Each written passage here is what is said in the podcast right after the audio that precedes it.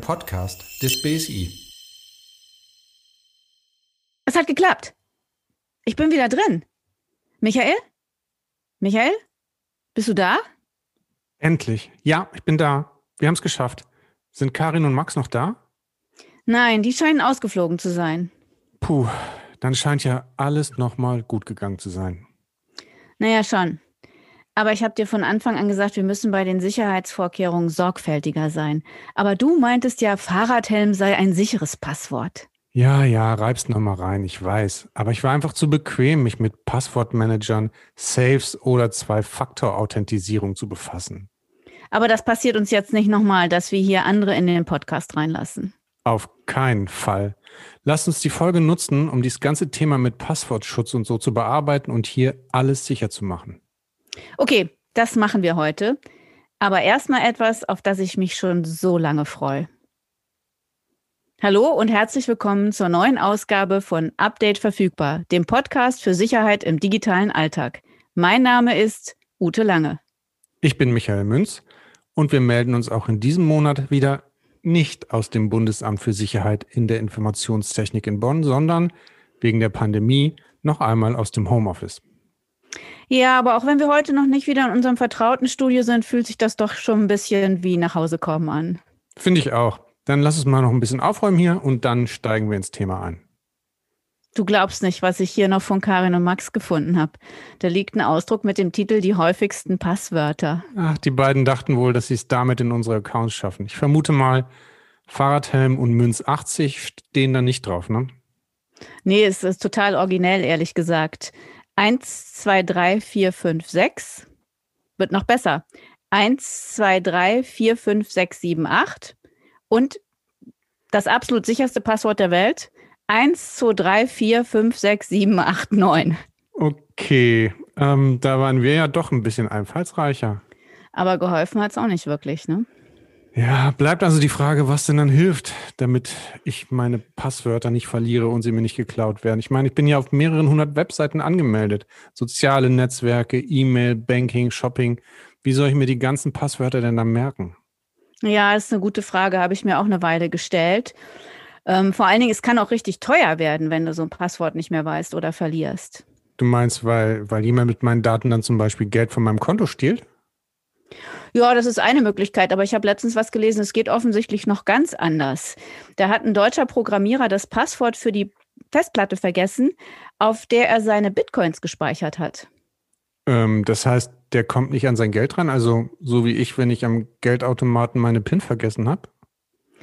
Im Grunde genommen ist es sowas ähnliches. Allerdings geht es bei diesem erwähnten Programmierer um eine andere Summe als bei dir, vermute ich zumindest. Äh, wieso? Von welchem Betrag sprechen wir denn? Also laut der Meldung hat er auf dieser Festplatte 7002 Bitcoins. Und das macht in, in, in, in realer Währung? Oh, 220 Millionen US-Dollar. 220 Millionen US-Dollar. Das Geld ist da und der kommt nicht dran.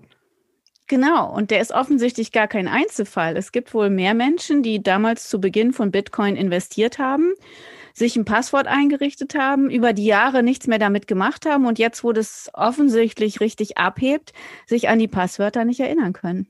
Hm, bei Bitcoins gibt es ja keine Bank, die einem eine neue Karte samt PIN ausstellt. Ne?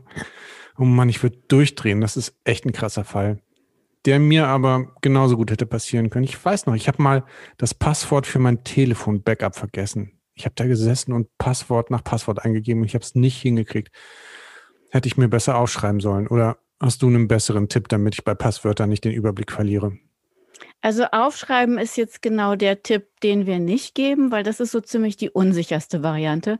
Aber ich habe eine Lösung für mich gefunden. Ich habe mir einen Passwortmanager eingerichtet. Ja, aber Ute, komm, mal Hand aufs Herz. Du hast Tage gebraucht, damit das dann irgendwie fertig wurde, oder? Wenn es nur Tage gewesen wären. Also mhm. es eher Jahre, zumindest vom ersten Ansatz, dass ich mich damit beschäftigt habe, bis zur vollständigen Umsetzung kürzlich. Aber seit dem Schreck hier mit dem Podcast-Klau ne, durch Karin und Max habe ich das jetzt alles fertig und jedes neue Passwort, das ich eingebe, geht ganz flott. Aber ich meine, flott, wenn du so Jahre sagst, dann passt flott ja nicht wirklich dazu. Was hat denn da so lange gedauert? Naja, da ist eine kleine Geschichte dahinter. Wie gesagt, der erste Ansatz war schon früher. Wie du weißt, ich habe einen persönlichen IT-Berater. Mein mhm. Neffe macht sowas beruflich und immer wenn es irgendwo in der Familie ne, ein Problem gibt mit IT, mhm. dann rufen wir ihn an. Und ich hatte also auch wieder mal so einen Fall von irgendwas mit Computer und einen Notruf abgesetzt. Dann kommt er sofort und kümmert sich. Das macht er echt super. Und während er gekümmert hat und äh, repariert hat, was immer da kaputt war oder nicht funktionierte, hat er gesagt, ich brauche mal das Passwort. Und dann habe ich ihm meine Liste gereicht, die natürlich auch total sicher in der obersten Schublade neben meinem Schreibtisch lag. Also ne, alle Tipps befolgt, die man hier so kriegt vom BSI. Da hat er die Hände zusammengeschlagen und hat gesagt, nee, also es geht jetzt gar nicht, ich bin schon mal da, jetzt richten wir dir so einen Passwortmanager ein. Gesagt, getan. Die ersten 20, 30 Passwörter haben wir dann auch zusammen eingerichtet. Ja, und dann. Ja, und dann habe ich mir nämlich gedacht, das ist das, was keinen Spaß macht. Ich meine, dann kam was dazwischen, keine Lust, keine Zeit. Oder was war jetzt der Grund für die Verschleppung? Naja, Bequemlichkeit ist tatsächlich ein Faktor, Siehste? das will ich gar nicht verschweigen, weil meine Liste, die Papierliste war ja noch da. Ne? Bei neuen hm. Konten habe ich mich dann manchmal daran erinnert, dass ich so ein Passwortding da eingerichtet habe. Aber die ganze Liste zu übertragen, hatte ich überhaupt na, keine Zeit. Eigentlich keine Lust. Mhm. Also mhm. so eine Kombination aus beidem, denke ich mal. Und dann ist es aber irgendwie kompliziert geworden, weil erstens hatte ich jetzt ein paar von den Passwörtern in dem Passwort-Safe drin und ich hatte aber immer noch meine Liste. Dann vergisst du mein Passwort, kennst du, ne? Dann musst du hm, ein neues einrichten. Kenn, kenn Was mache ich? Auf der Liste dann durchgestrichen, drüber gekritzelt. Es wurde also irgendwann relativ unübersichtlich und hat mich selber genervt. Und da wir ja jetzt seit einer Weile regelmäßig über so Datensicherheitsfragen sprechen, ne, recherchieren hier für den Podcast, hat mein Gewissen sich dann irgendwann gemeldet und hat gesagt, hm, jetzt wird's aber Zeit, ne? Sei mal vorbildlich, mach das mal, was du anderen so erklärst. Und wie viel Zeit ist dann noch vergangen, bis du endlich fertig wurdest? Gar nicht so viel, weil ich habe mich dann selber so ein bisschen überlistet. Ich hatte diesen Elan dann Anfang des Jahres ne, und wollte das jetzt alles machen, habe aber gedacht, na ja, damit ich nicht gleich am ersten Tag scheitere, verlege ich diese Aufgabe mal auf drei Tage. Und am Ende war es gar nicht so viel, wie ich befürchtet hatte. Also es ging sogar relativ schnell. Okay, und schnell ist dann wie, wie schnell? Naja, an den ich habe an drei Tagen jeweils so eine halbe Stunde, vielleicht mal 40 Minuten, ne, meine Liste abgearbeitet, alles eingetragen und konnte ich die Liste dann zerreißen, schreddern, weg. Ist jetzt alles im Passwortmanager. Und was ich super finde, seit ich das habe, ich kann sowohl auf meinem Rechner zu Hause als auch auf meinem Mobiltelefon jedes Passwort sofort finden und ich kann mich bei den meisten Diensten dann auch sofort mit einem Klick anmelden. Das ist schön synchronisiert. Wenn ich was Neues eingebe, dann ist das immer auf beiden Geräten gleich dabei. Das Einzige, was ich mir jetzt noch merken muss, ist das Master-Kennwort für diesen Passwort-Safe, weil wenn das weg ist, glaube ich, habe ich dann doch ein ernsteres Problem. Das ist Aber, dann wie bei dem Bitcoin-Typen, der an die Daten nicht mehr drankommt, ne? Genau, oder ich nicht mehr an meine Passwörter mhm. und wieder von vorne anfangen. Und wie würdest du es jetzt verhindern? Naja, ich habe ähm, mir dann beim BSI was ähm, angeguckt. Die haben da ganz gute Tipps. Da wäre ich jetzt selber nicht drauf gekommen. Ich verrate es auch nicht, weil ich muss ja mein Passwort äh, mir selber merken. Aber da mhm. gibt es schöne Hinweise für Eselsbrücken, die man sich bauen kann. Und ich habe mir eine gebaut und mir was ausgesucht, was sehr sicher ist. Und das werde ich garantiert nie wieder vergessen. Gut, also ich meine, der Aufwand klingt schon beachtlich, ne? Also Jahre, Tage, Selbstüberlistung und Eselsbrücken, aber ich denke, es lohnt sich wirklich, meine Passwörter dann auch mal zu sortieren. Nicht, dass ich große Vermögen auf Festplatten verschlüsseln würde, aber es gibt ja nun wirklich genügend andere Beispiele dafür, was zum Beispiel mit erratenen oder auch mit gestohlenen Passwörtern passieren kann. Du meinst noch mehr, als dass die uns hier den Podcast gekapert haben? Das, das passiert nicht normal, aber konkret denke ich eher so an sowas wie Identitätsdiebstahl. Also wenn jemand deine Identität nutzt oder um es korrekter auszudrücken, missbraucht, also deine Identität missbraucht, um sich Vorteile zu verschaffen. Also um in Online-Shops einzukaufen unter deinem Namen oder Mobilfunkverträge abzuschließen oder auf Online-Dating-Plattformen teure Abos abzuschließen, für die du dann die Rechnung erhältst. Und ähm, BetrügerInnen nutzen die gestohlenen Daten auch um Bankkonten zu eröffnen, zum Beispiel, oder an Kreditkarten ranzukommen, äh, illegale Geschäfte zu eröffnen oder auch einen Reisepass zu beantragen. Und das ist ähm, vielleicht jetzt auf den ersten Blick alles ein bisschen weit hergeholt, aber Schätzung zufolge ist echt jeder vierte Internetnutzer oder jede Internetnutzerin in Deutschland schon einmal Opfer von Identitätsmissbrauch geworden.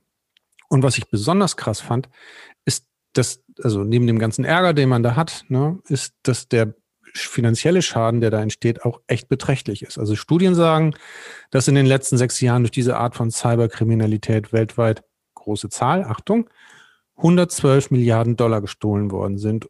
Und echt? das macht mh, pro Minute, du kannst dir vorstellen, wie lange ich daran jetzt gerechnet habe, das macht pro Minute 35.600 Dollar. Pro Minute? Pro Minute. In den letzten sechs Jahren. Jede ja. Minute der letzten sechs Jahre. Mhm. Ja. Uh, das ist ganz schön viel. Das, äh, ja, beängstigend, ehrlich mhm. gesagt. Mhm. Wie kommen die Kriminellen denn an so persönliche Daten? Also ich meine, ein Bankkonto oder ein Reisepass kannst du ja nicht einfach mit einem Passwort von sozialen Medien oder so beantragen. Da musst du ja schon noch mehr Daten angeben. Das stimmt. Ähm, naja, also wenn die sich zum Beispiel in Accounts reinhacken, in sozialen Medien oder bei Online-Firmen, da sind dann deine, ist ja vielleicht auch mal deine Adresse hinterlegt, so als Lieferadresse oder so. Und so kommen die dann an den Zugang zu deinen Daten, die sie dann für ihre Zwecke missbrauchen. Und oft ohne, dass du es merkst und bis es zu spät ist. Oder was auch noch passiert, also neben Hacks ist ja, dass dann versucht wird, mit Spam oder Phishing-Mails ähm, die, die Daten zu entlocken. Ne, dann wird in so einer fingierten Mail von irgendeinem Anbieter oder einer Bank oder so, wird dann nach deiner Anschrift, nach deiner Telefonnummer oder manchmal auch noch Zugangsdaten gefragt. Und die Daten werden dann nicht nur dafür genutzt, ähm, also von denen, die sie abfragen, sondern die landen dann auch über Verkauf im Internet bei anderen Leuten und dann gibt es halt mehrere Täter, die versuchen, damit im Internet oder auch analog Schaden anzurichten. Ja, das Thema Spam und Phishing hatten wir schon mal. Da habe ich mir auch die Tipps, die du damals gegeben hast, gemerkt. Also da bin ja, ich ein bisschen aufmerksamer das, geworden. Das, das will ich jetzt aber mal wissen. Also dann, dann zähl mal auf. Wie war denn das damals? Also du hast gesagt, ich soll E-Mails von Menschen, die ich nicht kenne, am besten ungelesen löschen. Weil wenn es wichtig ist, käme die Mail dann auch wieder. Dann könnte man beim zweiten Mal überlegen, ob man nicht doch reinguckt, hast du gesagt. Mhm. Ich soll keine Anhänge öffnen, die ich mhm. nicht kenne. Also auch komische Dateiformate oder ne, Sachen, die mir ein bisschen fishy vorkommen. Mhm. Also fishy heißt ja auf Englisch dann verdächtig. Wenn das so aussieht, dann ist es das vermutlich auch. Und da habe ich mich in den letzten Wochen, Monaten tatsächlich auch ein bisschen öfter ertappt, dass ich zurückhaltender bin. Also das fand ich super Tipps. Aber bei Identitätsmissbrauch scheint es ja noch um andere Sachen zu gehen, beziehungsweise was muss ich denn noch machen, dass mir das nicht passiert? Also generell gilt für deine Daten am besten unter Verschluss halten. Das hast du mit deinem Passwortmanager ja zum Beispiel schon mal ganz gut gemacht. Und wenn du von einer Person oder von einer Webseite oder per E-Mail aufgefordert wirst, persönliche Informationen zu teilen, dann immer erstmal prüfen, ob die Anfrage echt ist. Also beispielsweise würde ja eine Bank niemals per E-Mail um die Bestätigung deiner Bankdaten oder nach deiner PIN fragen oder so. Also das, ähm, da, da muss man sich, glaube ich, ähm, gar nicht drauf einlassen. Also da sind wir wieder ein bisschen beim gesunden Menschenverstand, den mhm. wir schon ein paar Mal hier angesprochen haben, dass ich Dinge, die ich in der analogen Welt nicht machen würde, also jetzt einfach irgendwie eine, eine Zugangsdaten weitergeben, mhm. einer Freundin gegenüber soll ich auch online nicht machen. Habe ich verstanden. Ich weiß aber, es gibt noch eine Möglichkeit, seine Daten sicherer zu machen, als sie vielleicht jetzt bei dir sind. Mm, damit spielst du bestimmt auf die Zwei-Faktor-Authentisierung an, die ich auch bislang aus Bequemlichkeit bei vielen Dienstleistern noch nicht eingerichtet habe. Aha, über mich lästern, weil hm. ich mit meinem Passwortmanager so viel Zeit vertrödelt habe, zugegebenermaßen, hm. aber selber auch nicht alles machen, hm. was einem so empfohlen wird. Und die Beispiele, die wir eben hatten, sollten dich ja jetzt eigentlich motivieren, vielleicht doch mal näher in das Thema einzusteigen. Ja, ähm, das stimmt, aber weißt du, ich meine, dann stehe ich halt davor und weiß nicht genau, wie es weitergeht und was ich machen soll und wen ich fragen könnte. Und dann fällt mir ein, ich frage doch mal dich. Ich meine, du scheinst dich ja damit auszukennen. Also, Ute, was hat es denn damit auf sich und was sollte ich tun? Also, erstens willst du jetzt nur, dass ich über diesen Begriff nochmal stolper? Würde ich nie machen. Ich versuch's mal. Also, okay. die Zwei-Faktor-Authentisierung, die manchmal auch Zwei-Faktor-Authentifizierung genannt wird, bezeichnet einen Vorgang, mit dem ich mich mittels der Kombination zweier unterschiedlicher und insbesondere unabhängiger Komponenten, also Faktoren, in einem Dienst identifiziere. Das ist jetzt die offizielle Beschreibung dieses Vorgangs. Man kann es auch ein bisschen einfacher ausdrücken, weil ich sehe gerade, dass bei dir so Stirnrunzeln entstehen. Mhm. Um mich anzumelden, brauche ich etwas, was ich weiß. Das ist das eine. Ne? Zum Beispiel meine E-Mail-Adresse oder einen PIN. Und ich brauche dann noch was Zweites, etwas, das ich besitze, zum Beispiel eine Smartcard oder mein Mobiltelefon. Und manchmal ist der zweite Schritt auch ein biometrisches Merkmal, wie mein Fingerabdruck oder die Gesichtserkennung, die jetzt im Moment manchmal darunter leidet, dass man ja Masken anhat. Aber das wäre dann so ein zweiter Weg, wie ich mich identifiziere, wenn ich mich irgendwo anmelde. Okay, Wissen und Besitzen kann ich mir merken, klingt gut. Das ist dann also dasselbe wie beim Online-Banking am Rechner einloggen und dann die TAN aber aufs Handy kriegen und dann bestätigen müssen. Genau. Das heißt, da gibt es auch unterschiedliche Vorgehensweisen, aber du meldest dich zunächst wie gewohnt eben bei deinem Dienst an, egal welcher das ist. Der schickt dir dann auf unterschiedlichen Wegen noch einen Code, ne, eine weitere Information, zum Beispiel aufs Handy. Das kann dann eine SMS sein. Oder mittlerweile haben viele Banken so eine extra App. Da kriegst du dann da einen Code. Dann entweder tippst du den nochmal ein oder ne, ich kann das zum Beispiel mit dem Fingerabdruck dann bestätigen. Aber es ist immer ein zweiter Schritt, bevor der Zugang dann praktisch gewährt wird.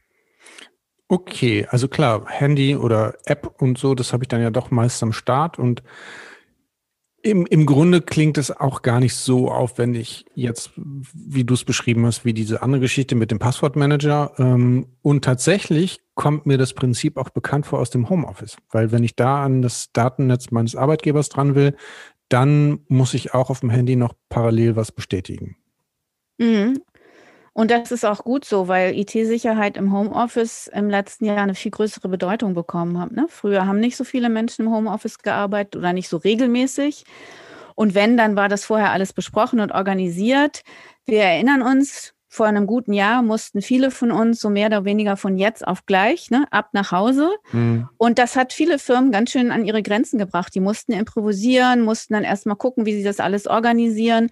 Und dabei ist dann IT-Sicherheit an manchen Stellen etwas vernachlässigt worden, ne, weil es andere Fragen gab. Das mhm. hatte allerdings für einige Unternehmen relativ schnell unangenehme Konsequenzen, weil die Cyberkriminellen sich sehr rasch auf die Situation eingestellt haben. Also die haben nicht lange gefackelt und gewartet, sondern haben sich da halt auch äh, Mittel und Wege ausgesucht. Und ich habe so ein paar Berichte damals gelesen und jetzt nochmal nachrecherchiert, dass zu Beginn der Pandemie vermehrt Angriffe aufgetreten sind auf Firmennetze, die tatsächlich den Eintritt über die Rechner der Mitarbeiterinnen und Mitarbeitern, die zu Hause gearbeitet haben, gefunden haben. Ne? Mhm. Weil da was noch nicht so richtig gut gelaufen ist, weil es mhm. vielleicht noch nicht mhm. diese Zwei-Faktor-Authentisierung gab, weil es noch nicht sichere Verbindungen zwischen den Firmen und den Homeoffice gab. Da haben aber viele jetzt nachgebessert. Also das mhm. ist mittlerweile ein großes Bewusstsein dafür auf allen Seiten.